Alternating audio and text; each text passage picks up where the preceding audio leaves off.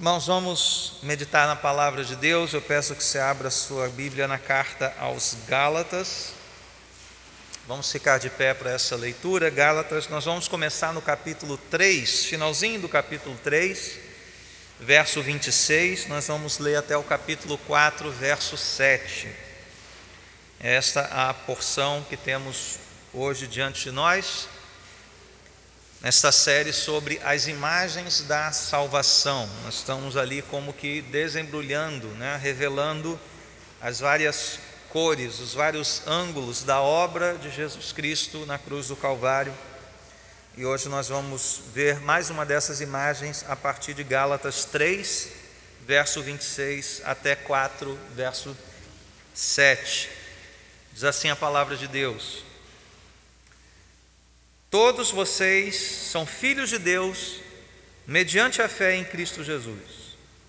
Pois os que em Cristo foram batizados, de Cristo se revestiram.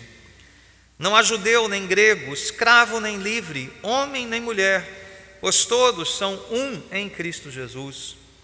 E se vocês são de Cristo, são descendência de Abraão e herdeiros segundo a promessa.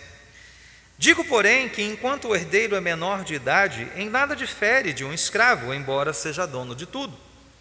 No entanto, ele está sujeito a guardiões e administradores até o tempo determinado por seu pai. Assim também nós, quando éramos menores, estávamos escravizados aos princípios elementares do mundo. Mas quando chegou a plenitude do tempo, Deus enviou seu filho, nascido de mulher, nascido debaixo da lei, a fim de redimir os que estavam sob a lei, para que recebêssemos a adoção de filhos.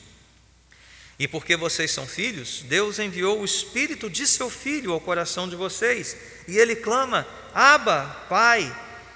Assim você já não é mais escravo, mas filho.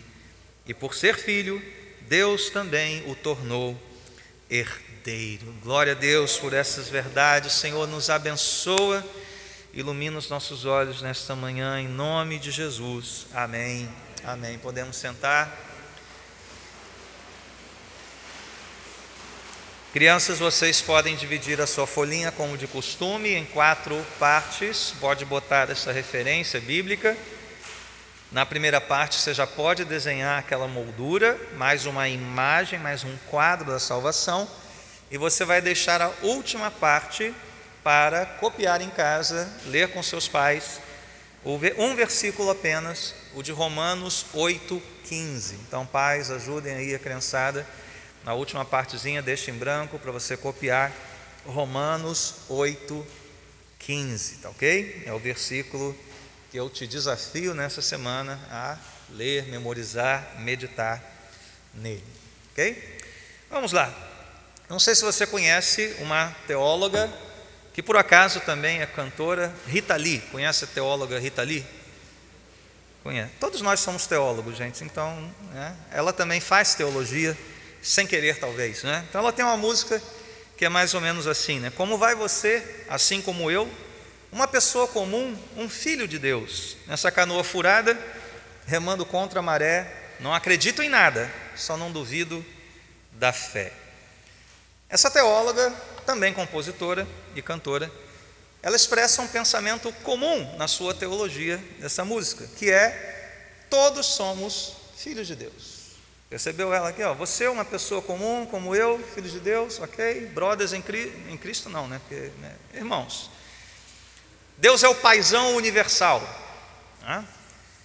Mas será que a Bíblia apoia essa teologia? Será que Rita Lee fez uma boa teologia bíblica? Certamente não. Esse, esse é um ensino das Escrituras é, bem impopular né, em nossos dias. É um dia, dias em que todo mundo quer inclusividade, né, diversidade, ah, mas esse mesmo discurso ele é, é, é extremamente arrogante, de certa forma então, o que mais irrita, às vezes, esse mundo pós-moderno é essa exclusividade do caminho de Cristo.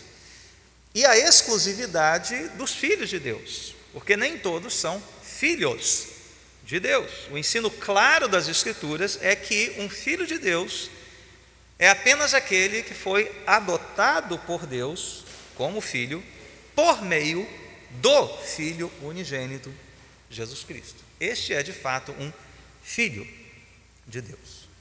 Então hoje nós vamos falar desta outra imagem da salvação, a adoção. Então, o que, que é a adoção? Essa imagem né, que mostra essa relação agora entre nós, feitos filhos, e Deus, o nosso Pai Celestial. Então, crianças, naquela moldura que vocês fizeram no primeiro quadrinho, você vai desenhar uma casa, porque nós estamos no ambiente da casa aqui, no ambiente do lar. Você vai desenhar alguém dentro de casa e uma outra pessoa, um outro bonequinho aí, né? Chegando na casa, sendo recebido em casa, tá ok? Essa é a imagem da adoção. Lembra que estamos trabalhando com essa ideia de imagens. Na propiciação, o ambiente, a imagem é do culto, do santuário, do sacrifício. É? Na redenção, a imagem é do mercado, da compra, né, da, da, da, dos valores pagos em resgate, em comprar de volta. Na justificação, nós estamos no tribunal, a imagem de um juiz e daqueles que tinham a sentença de condenação sobre si. Na reconciliação, nós estamos no campo de batalha, em que as barreiras de inimizade foram desfeitas, a paz foi feita. Mas na adoção, nós entramos na intimidade da família. Nós entramos naquele espaço mais íntimo, no círculo mais fechado, que é o ambiente da casa. Então, adoção é esta dádiva de Deus que faz daqueles que foram justificados, redimidos, reconciliados, filhos de Deus. Então, crianças, você pode escrever essa definição aí no, no campo da moldura, né, no quadrinho da moldura.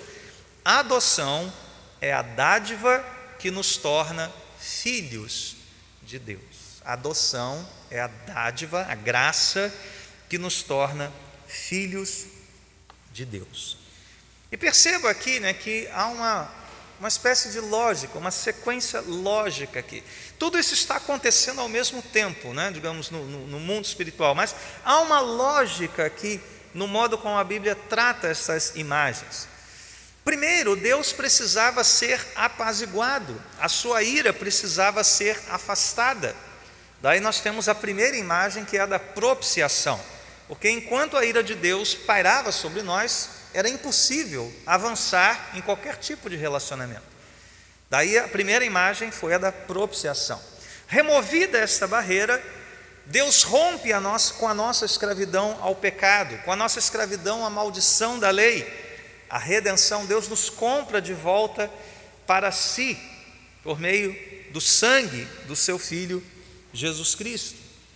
Quando Ele nos liberta, Ele nos declara justos diante da Sua presença. O juiz bate o martelo e diz: Olha, não há mais condenação, vocês são, estão plenamente justificados pela graça mediante a fé. Então, a terceira imagem da justificação. Uma vez que fomos justificados, agora nós somos chamados para perto de Deus. Você imagina se Deus, ó, você é justo, sai da minha sala de audiência e nunca mais volte. Não. Deus nos declarou justos e agora nos chama para conviver com Ele. Reconciliação, as barreiras de inimizade foram rompidas. Mas o nosso Deus é tão bom e tão tremendo que Ele avança nessa relação. Os reconciliados agora são feitos filhos. Porque se parássemos na reconciliação, tá bom, temos paz, podemos nos relacionar com Deus, mas seria aquele relacionamento né, que você fica, tá, e aí? O que, que eu faço? Como é que é? Não, Deus trabalha agora com, com a vida dos reconciliados e diz: ó, vem para minha casa. Imagina isso, né? Deus abre a casa dele, faz você sentar à mesa, te serve a refeição, te instrui, te dá carinho, te disciplina, te acolhe. Por quê? Porque você é mais do que um ex-inimigo. Você é filho. É filho. Por isso que nós separamos propositadamente a adoção da reconciliação. Ah, tem livros que tratam a adoção como parte ou meio misturada ali com a reconciliação, mas não, temos que tratá-la de maneira diferente. Esta dádiva que torna não os ex-inimigos filhos, filhos do Deus Altíssimo. Então, definimos a adoção, que é esta dádiva que nos torna filhos. Vimos essa diferença entre adoção e reconciliação, não bastava parar a inimizade, era preciso restaurar um relacionamento íntimo. E vimos a relação entre a adoção e as demais imagens aqui, nessa ordem lógica, nessa sequência lógica que a Bíblia nos mostra. Tá? Então, isso é em, pinceladas muito largas, pouquinho do que é a, a, a doutrina da adoção. Mas vamos mergulhar um pouquinho mais fundo nessa imagem. Vamos olhar este quadro mais de perto, nos seus detalhes. Eu quero chamar a sua atenção para três pontos importantes dessa doutrina da adoção. São eles: a sua exclusividade. Segundo ponto é a sua revelação histórico-redentiva. E terceiro ponto que eu quero chamar a sua atenção é a relação entre a adoção e a trindade, como o Deus Trino opera na adoção. Veja, não que as outras imagens ah, não tenham estas características, ok? Mas na adoção elas se tornam muito claras. Você vê nitidamente né, essa exclusividade, essa revelação histórico-redentiva e como a trindade toda está atuando nesse processo de adoção. Inclusive essa linguagem que a gente usa para adotar filhos mesmo, né? processo de adoção. Né? Então é um processo de adoção feito aqui conosco. Tá? Então vamos caminhar por esses três pontos que eu quero chamar a sua atenção. Vamos falar primeiro da exclusividade da doutrina da adoção. O que, eu quero dizer com isso? Eu quero dizer que essa doutrina ela é singular, única entre todas as religiões. Não há uma religião no mundo que fale, que tenha esse conceito de adoção da parte de Deus como é, é, adoção de seres humanos, nós como filhos de um Deus. Não, não há. E por uma razão muito simples. A doutrina da paternidade de Deus, ela é exclusiva do cristianismo. Não sei se você sabia, mas um muçulmano, por exemplo, tratando aqui de uma religião também monoteísta, né, com, com a seu credo, com as suas, os seus rituais, um muçulmano consideraria heresia, blasfêmia, você dizer que alguém pode ser filho de Alá, no sentido cristão, né, que Alá é pai, tanto quanto o Deus cristão é pai, pai do nosso Senhor Jesus Cristo e pai dos seus filhos, dos adotados. Isto é uma heresia, isto é uma blasfêmia, não existe esse conceito na fé islâmica. Ah, Alá é alguém separado da humanidade, não há essa relação de intimidade de pai e filho. Mas nós cristãos, desde os primórdios da igreja, nós confessamos isso, né? quando estudamos o credo apostólico, eu creio em Deus, Pai Todo-Poderoso, Criador. E essa ordem, chamamos a atenção disso, é importante, né? Deus é um pai e ele tem todo o poder, e por isso ele cria. Porque um pai se agrada em trazer dádivas para os seus filhos. A criação é uma dádiva. Mas a criação não pode ser feita se este pai não tiver todo o poder. Então, é o Pai Todo-Poderoso se manifesta no credo em primeiro lugar, essa noção que vem em primeiro lugar. E ele então é o Criador de todas as coisas. Romanos 8,15, que é a, o versículo que as nossas crianças vão ler aí ao longo da semana, diz assim: Pois vocês não receberam um espírito que os escravize para novamente temer, mas receberam o espírito que os adota como filhos, por meio do qual clamamos: Abba, Pai. Olha só que coisa linda, né? Você poder chamar Deus de Pai, você poder orar, Pai nosso que está no céu. O nome cristão de Deus é Pai. A relação do cristão com Deus é de filiação. E a doutrina da paternidade de Deus é exclusiva da fé cristã. E se ela é exclusiva, a adoção, porque é fundamentada nela, também é exclusiva. Concordam com isso? Uma coisa derivada de outra em sua exclusividade. Tá? Esse é o primeiro ponto. A adoção é algo que só tem na fé cristã. Ela é única, ela é singular, ela é exclusiva.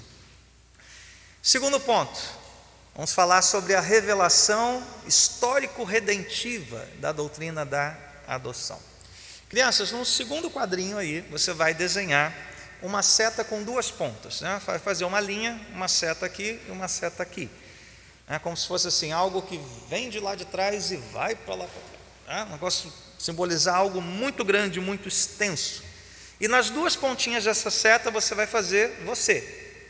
Você vai desenhar a si mesmo e uma cruz bem no centro desta setinha, marcando ali, né, tempo, a plenitude do tempo, a vinda de Jesus Cristo. Tá bom?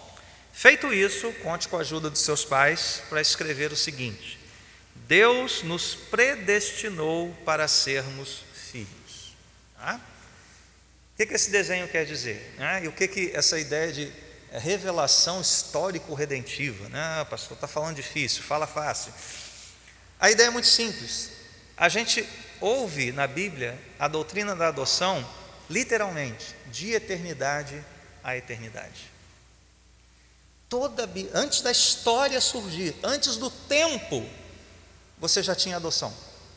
E o texto de Efésios que nós lemos na abertura deste culto nos prova isso. Paulo começa a bendizer o Deus e Pai de nosso Senhor Jesus Cristo e diz, no verso 5: Em amor nos predestinou, ou seja, quando isso aconteceu? Antes do tempo, lá na chamada eternidade passada, quando só Deus era, né, só Deus existia. Em amor nos predestinou para que fim? Para sermos adotados como filhos. Deus já tinha você gestado desde a eternidade passada. Desde a eternidade passada, Deus escolheu você, te deu um nome e fez de você filho. Mas claro que isso acontece no, no, no tempo e na história, nós vamos ver isso daqui a pouco. Então, Efésios 1,5 nos mostra a, a adoção começa na eternidade passada. Deus, em amor, nos destina à adoção por meio de Jesus Cristo, conforme o bom propósito da Sua vontade. Mas na história de Israel, né, que serve como, como sombra, né, como tipo daquilo que viria na sua forma perfeita, na história de Israel nós vemos também a adoção presente. Quando abrimos em Êxodo, né, os eventos ali que antecedem a libertação do povo do Egito, Deus vira-se para Moisés: Olha, diga a Faraó, libertem o meu, o meu filho, Israel é o meu filho primogênito, e por isso você tem que libertar o meu filho. Essa ideia da paternidade de Deus sobre um povo. O apóstolo Paulo, ao apreciar isso lá em Romanos 9, diz assim: Pois eu até desejaria ser amaldiçoado e separado de Cristo por amor de meus irmãos, os da minha raça, o povo de Israel. Deles, ou seja, do povo de Israel, é a adoção de filhos. Paulo entendeu que a paternidade de Deus já estava presente no Antigo Testamento e Deus adota Israel como seu filho. Veja que aqui a noção é de uma paternidade coletiva o, o, o judeu, o hebreu da época de Moisés, ainda não tinha esta noção completa de uma filiação pessoal. Ao falar que Deus era pai, imediatamente ele entendia que ele era pai de uma nação, de um povo, mas não de um indivíduo né, especial, né, é, é, particularmente chamado para adoção. Essa ideia de uma adoção ah, filial e, e, e individual só se dá, só se revela plenamente na vinda do nosso Senhor Jesus Cristo.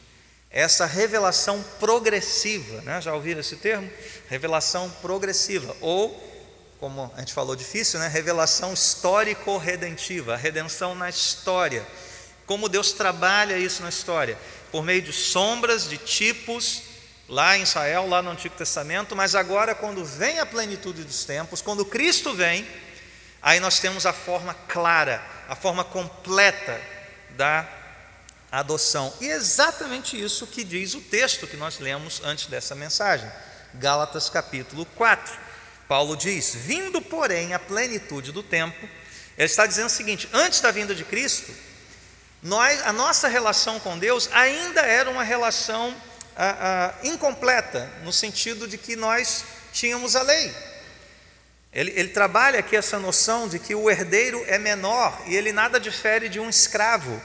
Ele diz assim: nós também, nós éramos isso, esses menores, escravos ainda da lei, mas agora, na plenitude do tempo, quando Cristo vem, nascido de mulher, nascido sob a lei, para resgatar, olha a noção de redenção aqui, os que estavam sob a lei, a fim de que recebêssemos a adoção de filhos.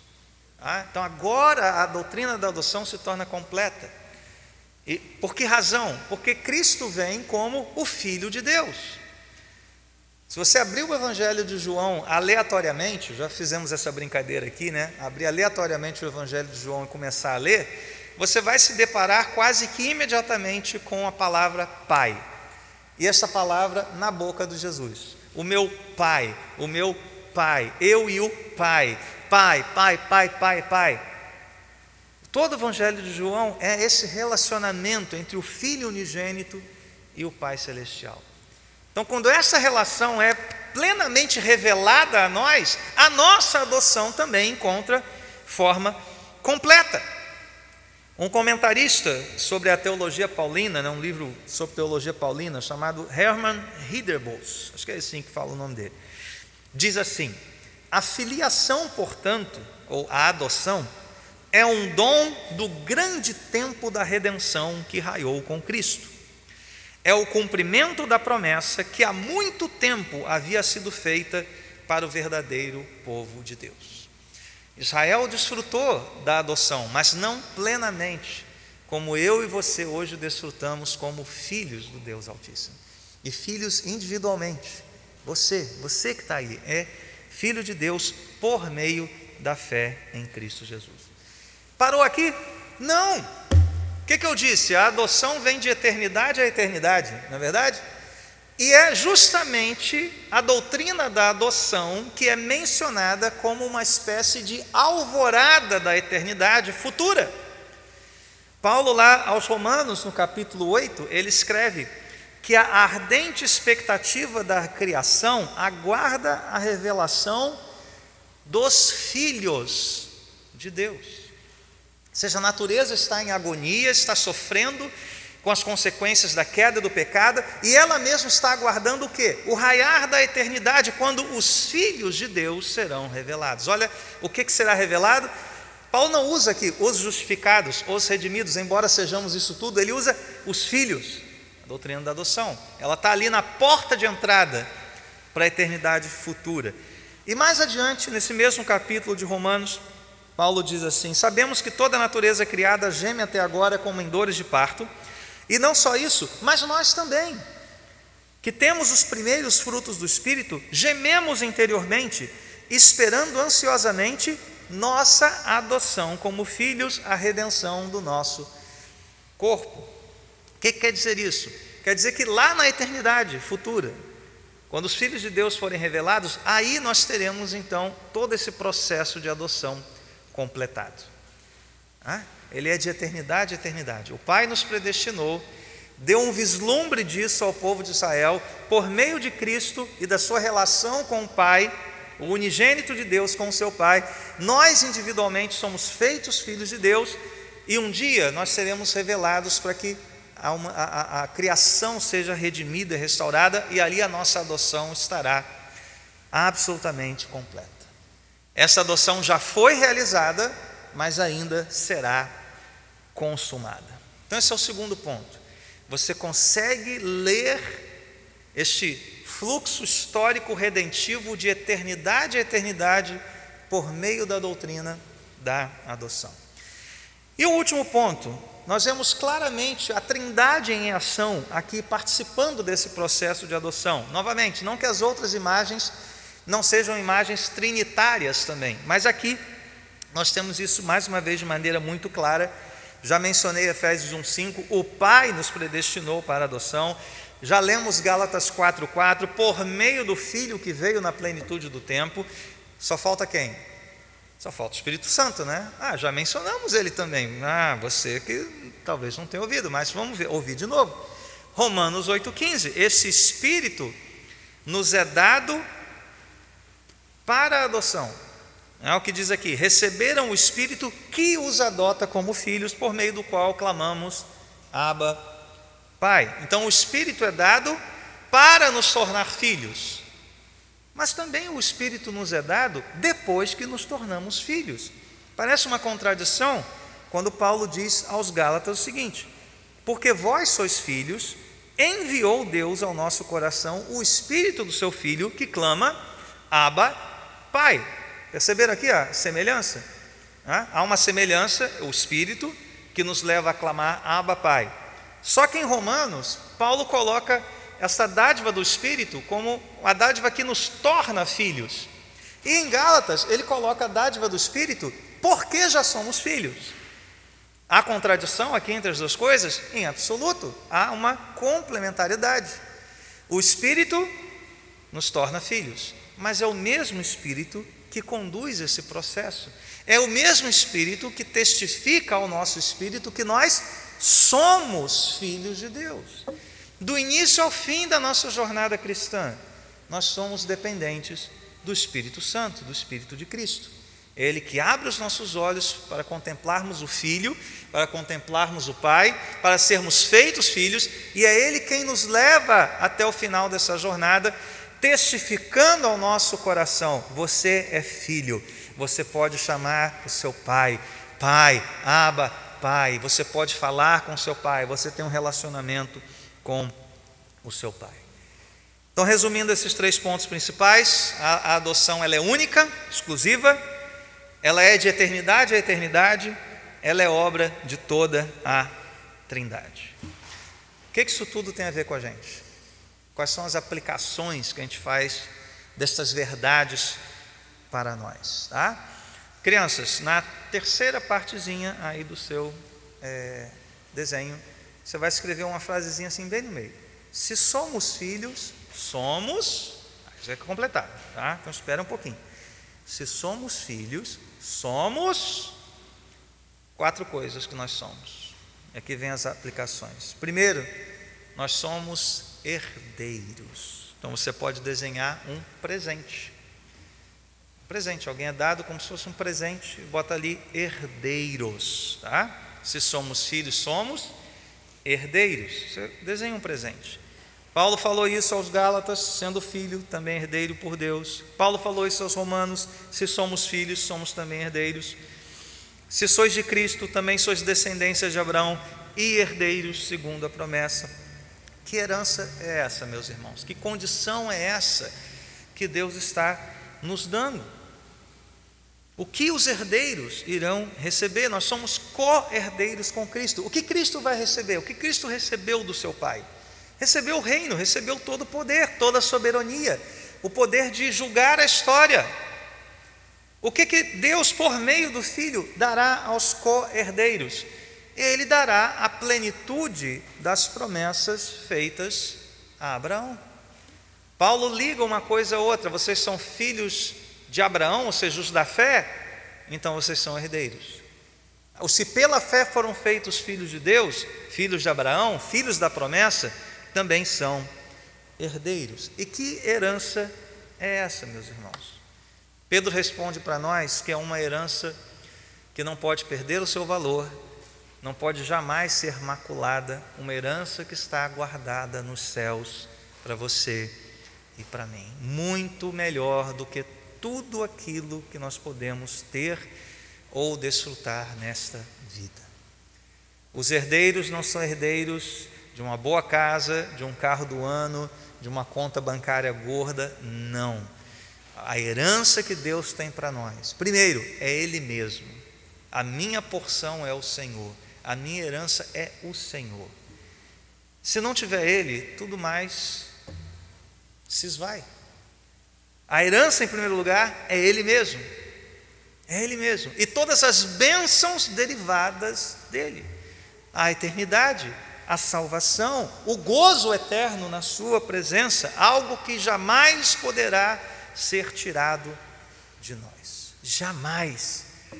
Então, meus irmãos e minhas irmãs, como nós oramos aqui né, por mordomia, se algo que se coloca como herança nesta vida para você tem tentado o seu coração, descarte isso. Peça para que Deus abra os seus olhos para uma herança que está guardada nos céus para você. Nenhum ladrão, nenhuma traça, nenhuma ferrugem pode roubar isso. É uma herança eterna, é uma herança gloriosa. Segunda coisa aqui, crianças, se somos filhos, somos livres. Você pode desenhar um, um elo de corrente quebrado, né? Paulo fala isso aos Gálatas, de sorte que não és escravos, escravo, porém filho. Filho está em oposição a escravo. O fato de nos tornarmos filhos implica que nós não somos mais escravos. Redenção e adoção estão ligadas. Nós somos resgatados, nós fomos libertos para sermos filhos. Portanto, a verdadeira liberdade, que é a liberdade cristã, só é encontrada quando nós nos rendemos a Jesus, em total submissão a Deus. Não há liberdade para você fazer o que quiser, quando quiser, como quiser. É a liberdade dada aos filhos. E como é que um filho é verdadeiramente livre? Quando ele obedece aos seus pais. Quando ele entende os limites que os seus pais impõem. Quando ele recebe a disciplina amorosa dos seus pais. Os, nós, nós, os filhos aqui, estão aqui, são livres se agirem assim. Os filhos de Deus, da mesma forma. Quanto mais nós obedecemos a Deus, nos submetemos a Ele, mais livres nós somos e mais bênçãos nós temos do nosso Pai Celestial. Então, novamente, se esse conceito de liberdade do mundo tem moldado a sua mente, né? moldado seu coração, tomado seu coração, volte-se para o seu Pai em submissão, em quebrantamento, em total obediência aí você vai experimentar o que é essa liberdade dos filhos. Terceira aplicação: crianças, se somos filhos, somos disciplinados. Você vai desenhar a vara de provérbios, né? A varinha da disciplina de provérbios. Todo mundo fica, uh, uh, é varinha, né? Tá lá em provérbios, né? Ai meu Deus, é varinha, né? Sensibilidades pós-modernas, né? Todo mundo com casquinha fina, né? Hebreus 12 tem um texto definitivo e maravilhoso sobre isso. Ouça. Se na, na, na, vossa luta contra o pecado ainda não tendes resistido até o sangue, estáis esquecidos da exortação que, como a filhos, discorre convosco: Filho meu, não menospreze a correção que vem do Senhor, nem desmaies quando ele, por ele és reprovado, porque o Senhor corrige a quem ama e açoita a todo filho que recebe.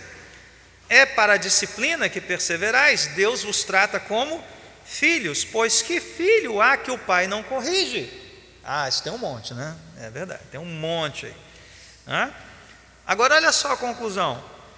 Se vocês estão sem correção, vocês são bastardos e não filhos. Parece estranho, mas uma das grandes bênçãos da adoção de filhos é o privilégio de sermos disciplinados por Deus. Isto é uma dádiva, isto é uma bênção.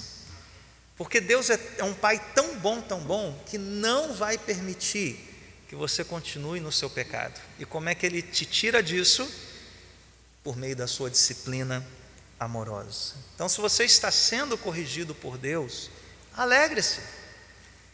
Não pense menos do seu Pai Celestial, muito pelo contrário, pense mais. Se você está sendo disciplinado é porque você é filho, agradeça a Ele. Obrigado, Pai. Continue, Pai. para eu me libertar, para eu sair desse lamaçal de pecado. Me disciplina, sim, com amor, com graça, com misericórdia. E faça o mesmo com seu filho, viu, pais? Não permita que eles caminhem no pecado, mas usem bem a disciplina do Senhor para instruí-los e para corrigi-los. Por fim, crianças, se somos filhos, somos santos. Você pode desenhar uma cruz como símbolo da santidade de Deus manifestada em Cristo. Essa quarta aplicação da doutrina da adoção. O próprio autor aos Hebreus diz: Deus, porém, nos disciplina para aproveitamento, a fim de sermos participantes da Sua santidade. À medida que Ele nos disciplina, Ele nos livra do pecado. Quanto mais livres do pecado, mais santos nós somos, mais parecidos com o nosso Pai que é santo. Efésios, mais uma vez, o texto de abertura desse culto, perceba que o paralelismo Deus nos escolheu nele antes da fundação do mundo para sermos santos. Em amor nos predestinou para a adoção de filhos. Percebeu que para sermos santos e para a adoção de filhos estão andando aqui em paralelo, estão juntos. Os filhos são parecidos com o Pai Celestial. Como, como podemos falar de Deus? Ele é santo. Santidade é o resumo, é o conjunto dos seus atributos. Os filhos também são parecidos com o seu pai, espelham o caráter do seu pai.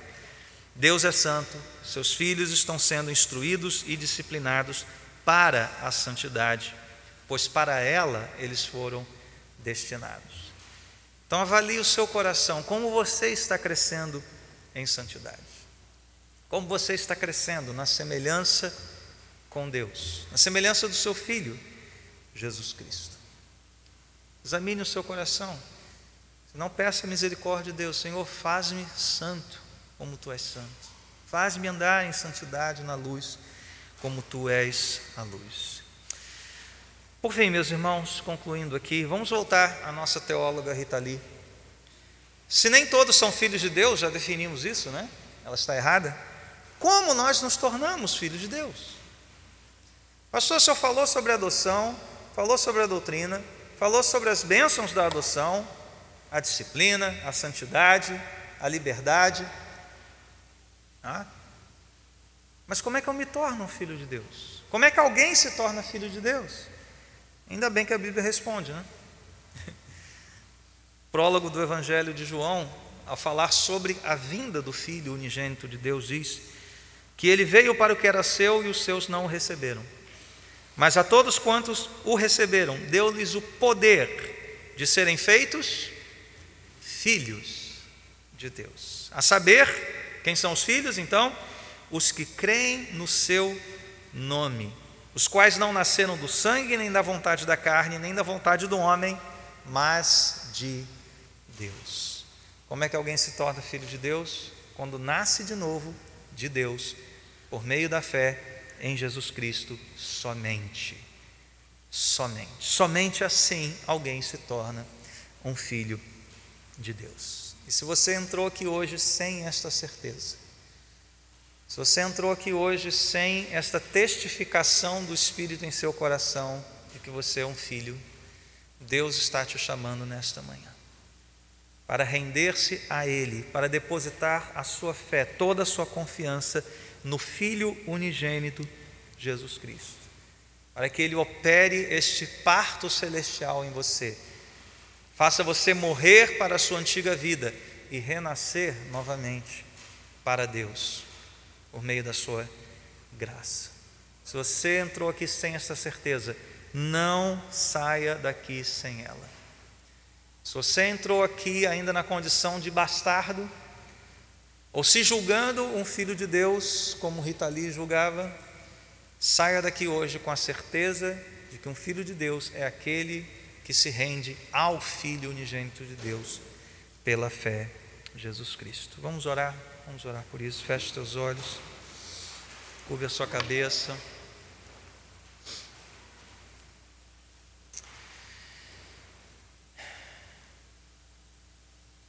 Pai que estás nos céus. Que privilégio podermos nos dirigir a Ti dessa forma. Um Deus cuja santidade, cuja profundidade das riquezas, da sabedoria, nós não podemos sequer imaginar. Mas este Deus se faz próximo. Tu, ó Senhor, nos recebe na tua intimidade. E por meio do teu filho Jesus Cristo, tu permites que sentemos à mesa contigo. Tu permites, Senhor, que nós, por meio da oração, falemos contigo. Tu nos libertas, tu nos concedes dádivas, herança. Tu nos moldas, Senhor, por meio da tua disciplina amorosa para sermos santos. Ó Deus, que bênção é essa? Esta é a vida verdadeira. E quantas vezes, Senhor, nós nos distanciamos da tua casa, da tua intimidade, do relacionamento contigo. E quantos há ao nosso redor, Senhor, que estão enganados, caminhando para, caminhando para a perdição, por se acharem filhos de Deus. Ó Deus, que ninguém nesta manhã saia deste lugar convencido de que Jesus Cristo é o único caminho para a salvação. A fé no Filho de Deus é o único modo de termos o poder para sermos feitos filhos de Deus, nascidos de Deus, por pura graça, por pura misericórdia. Alcança, Senhor, outros ao nosso redor, outros que descansam nesta falsa esperança de ser filho quando na verdade não é. Tem misericórdia, Deus, tem misericórdia deles. E quanto a nós, Senhor, continua nos guardando nessa jornada, cuidando de nós, Senhor, muito melhor do que nós cuidamos de nós mesmos, corrigindo-nos se necessário for, instruindo-nos a todo instante, iluminando os nossos passos, até que nós, todos nós cheguemos àquele dia em que os filhos serão revelados. Os filhos serão revelados nós ingressaremos à eternidade na presença eterna do nosso Pai, recebendo a herança que nos é prometida hoje, maior do que as coisas deste mundo, maior do que qualquer riqueza, qualquer conquista, qualquer império, a herança da eternidade, a porção que é o Senhor, o próprio Deus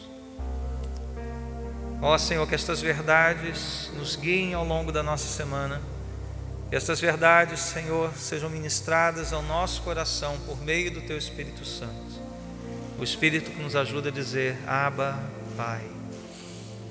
Nós oramos assim agradecidos. Em nome do Senhor Jesus Cristo. Amém e amém.